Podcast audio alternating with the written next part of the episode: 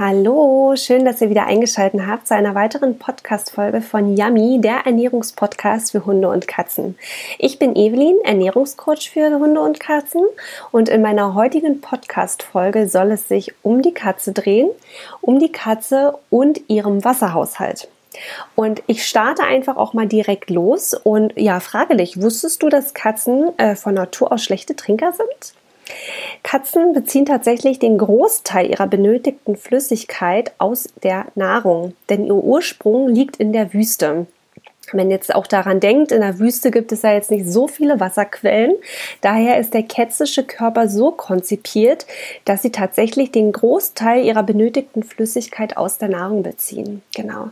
Daher sollte entsprechend immer ja, eine ausreichende Wasserversorgung über die Ernährung sichergestellt werden. Und da bieten sich zum Beispiel Fütterungsformen wie ein hochwertiges Nassfutter an oder sogar Barf wäre optimal für eine Katze. Ähm, beim Nassfutter müsstest du tatsächlich aber auch darauf achten, steht auf der Verpackung, auf der Dose oder auf der Tüte, je nachdem, was du kaufst, auch drauf, dass der, Feuchtigkeit, der Feuchtigkeitsgehalt mindestens bei 70 bis 80 Prozent liegen sollte. Genau. Solltest du allerdings Trockenfutter einsetzen oder verfüttern, dann kann ich dir empfehlen, diese, ja, dieses Futter vorher ähm, ausreichend äh, mit Wasser einzuweichen. Ähm, ob jetzt egal, ist eigentlich egal, welche Fütterungsform. Es sollte natürlich äh, für Hunde und Katzen immer ein äh, Wassernapf zur Verfügung stehen, aber noch umso wichtiger bei Trockenfutter. Ne? Also zum einen einweichendes Futter und zusätzlich immer sicherstellen, dass auch ein frischer Wassernapf bereitsteht. Oder was manche Katzen auch anregt zum Trinken, sind diese kleinen Brunnen. Ne? Also Katzen mögen, wenn, mögen es, wenn es plätschert. Und ähm, ja, vielleicht konntest du es auch schon mal beobachten bei deiner eigenen Katze wenn du deinen Wasserhahn aufmachst und das Wasser ganz langsam aus dem Hahn rausplätschert. Ähm, zumindest ist es so bei meinen Katzen, dass sie dann ziemlich zackig äh, neben einem sitzen auf dem Waschbecken und dann entweder ihr Fötchen unter dem Wasserstrahl ähm, halten, also es plätschert ja nur so ein bisschen raus, oder tatsächlich äh, auch wirklich aus dem Strahl heraus raustrinken. Also das animiert die eine oder andere Katze auch sehr. Die findet es irgendwie ja cool, wenn es da so ein bisschen vor sich hin plätschert. Und daher kann so ein kleiner Wasserbrunnen, den gibt es auch in den Zooläden zu kaufen, ja, vielleicht wirklich eine sinnvolle und gute Idee sein, ähm, um ja den eigenen Vierbeiner anzuregen zum Trinken. Was du auch machen kannst, ähm, ist zum Beispiel, dass du äh, ein Stückchen äh, von deinem Trockenfutter mit in den Wassernapf packst. Das geht auch bei Hunden, auch gerade im Sommer bei Hunden, wenn die auch sehr schlecht trinken, dass man ähm, ja entweder so ein bisschen Leberwurst, ne, so eine Hundeleberwurst mit in den Napf macht oder eben so ein Bröckchen vom ähm, Trockenfutter, dass sich der dort darin auflöst. Und für manche Hunde und Katzen ist es dann auch ganz interessant, wenn das Futter einfach so ein bisschen, äh, das Futter, das Wasser ein bisschen nach dem Futter riecht riecht und schmeckt. Dann gehen die oftmals auch eher noch an den Wassernapf ran als für gewöhnlich.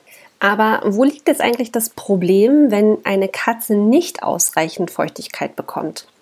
Tatsächlich liegt hier die Schwachstelle bei den Nieren, denn Katzen sind sehr anfällig oder zumindest anfälliger für Nieren- und Harnwegserkrankungen. Und da würde ich jetzt doch noch mal kurz einen Schwenk zurück machen zum Trockenfutter. Und das gilt jetzt nicht nur für Katzen, natürlich auch für Hunde. Aber dadurch, dass Katzen eben von Natur aus schlechte Trinker sind, ähm, fällt es hier doch nochmal viel deutlicher ins Gewicht. Und zwar könnt ihr euch vorstellen, beim Trockenfutter Ihr sitzt abends gemütlich auf dem Sofa und knuspert äh, ja so eine verlockende Chipstüte weg. und dann merkt man ja doch anschließend ziemlich schnell, oh je, ich muss eine ganze Menge erstmal hinterher trinken, ähm, weil einfach diese Chips, diese Salze einem unfassbar viel Feuchtigkeit entziehen. Und so ungefähr könnt ihr euch das auch vorstellen beim Trockenfutter. Diese kleinen Bröckchen, die müssen im Bauch äh, der Katze oder des Hundes erstmal aufquellen. Und damit sie das können, muss natürlich irgendwo, ja, das geht natürlich nur mit Feuchtigkeit. Also sprich, diese Trockenfutterbröckchen entziehen dem Körper unfassbar viel Feuchtigkeit. Und das muss dann tatsächlich erstmal wieder geschafft werden, ähm, der Katze so viel Wasser zu geben oder dass sie äh, von sich aus so viel Feuchtigkeit, so viel Wasser aufnimmt, damit sie das überhaupt kompensieren kann. Also eigentlich kann man schon sagen, dass Trockenfutter nicht die optimale äh, Ernährungsform ist für eine Katze, weil einfach es kann einfach nicht sichergestellt werden, dass die Katze wirklich ausreichend trinkt nach Trockenfutter. Daher wirklich mein Tipp, entweder vorher die, ähm, das Trockenfutter gut im Wasser einweichen oder tatsächlich mal darüber nachdenken, ob man nicht auf ein Nassfutter oder tatsächlich auf Barf umstellt. Wenn du tatsächlich schon mal darüber nachgedacht hast, die Fütterungsform für deine Katze umzustellen, du dir aber noch nicht ganz sicher bist oder wie du das ganze Thema angehen sollst, dann bin auch ich sehr gerne ähm, bereit, ähm, dir dabei zu helfen. Ne? Meine Kontaktdaten, die findest du in den Notizen, in den Show Notes.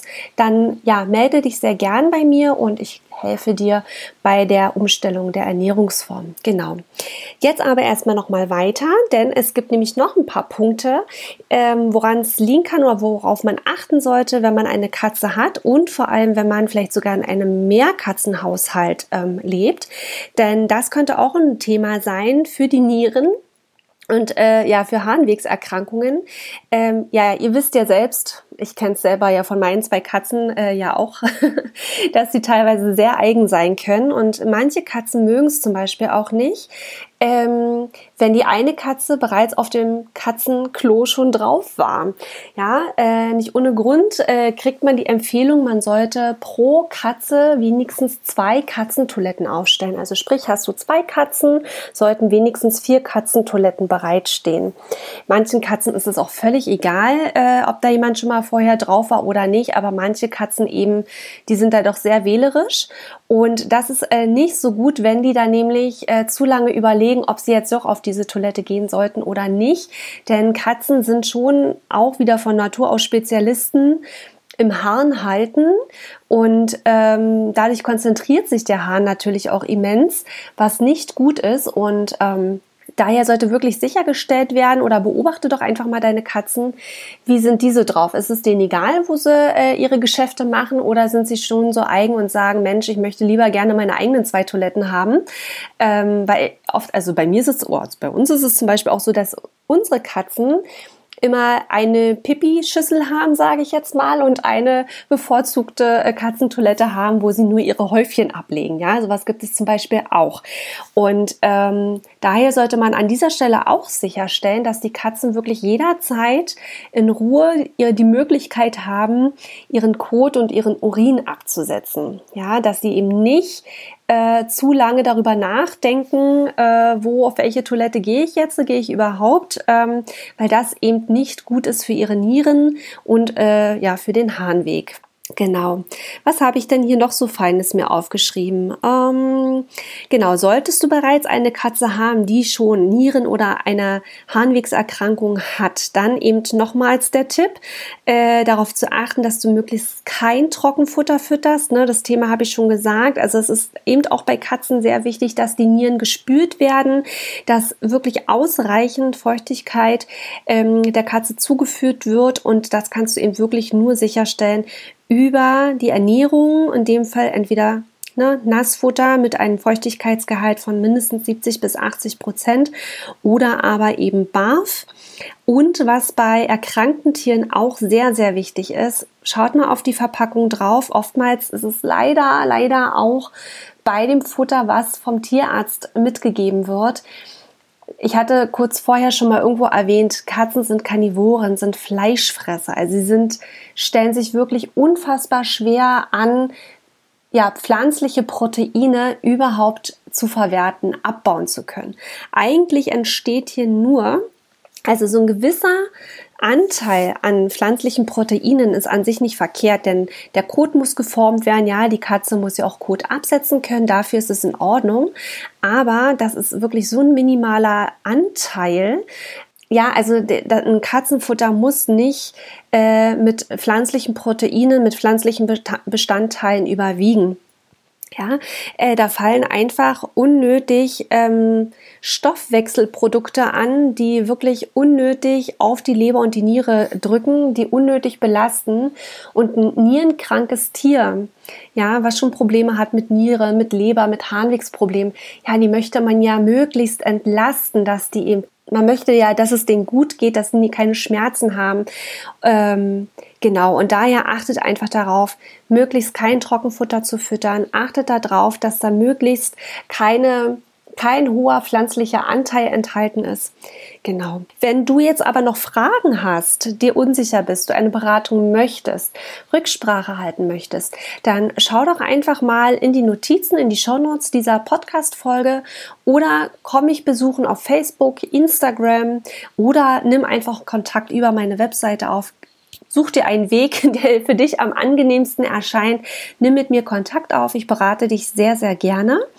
Und ja, hoffe, euch hat die Podcast-Folge gefallen. Ich würde mich sehr, sehr freuen über euer Feedback. Teilt mir euer Feedback mit, wie euch es am liebsten ist. Ihr könnt es gerne per E-Mail machen. Ihr könnt gerne auf Instagram gehen, Facebook gehen. Ähm, ich nehme von allen Kanälen euer Feedback entgegen. Wenn ihr auch noch ähm, bestimmte Themen habt, die ihr mal gerne erklärt haben wollt, also sprich Themenwünsche habt, also lasst mir alles zukommen, was euch so durch den Kopf schwirrt. Ich äh, werde das nach und nach aufgreifen und dazu äh, Posts erstellen, das hier im Podcast für euch nochmal erklären, näher beschreiben. Genau.